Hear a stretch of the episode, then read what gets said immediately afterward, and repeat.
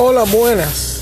Como hablamos anteriormente sobre el síndrome metabólico o síndrome X, y ya reconocidos eh, los, síntomas o, los elementos que realmente te están haciendo daño con respecto al síndrome X y ha determinado que si padece síndrome X o síndrome metabólico, una forma práctica para reducir el síndrome X o síndrome metabólico es reducir los carbohidratos.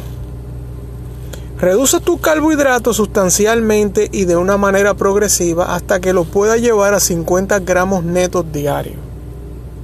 Aumenta tu nivel de, auto, eh, de antioxidantes.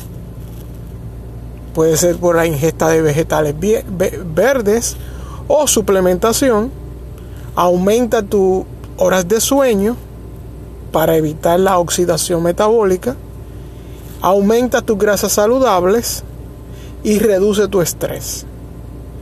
Haciendo estos simples y sencillos, bueno, no sencillos, los simples pasos, puedes controlar el síndrome metabólico o síndrome X. La reducción de los carbohidratos es esencial porque esto provoca la hiperinsulinemia o un exceso demasiado de insulina corriendo en sangre.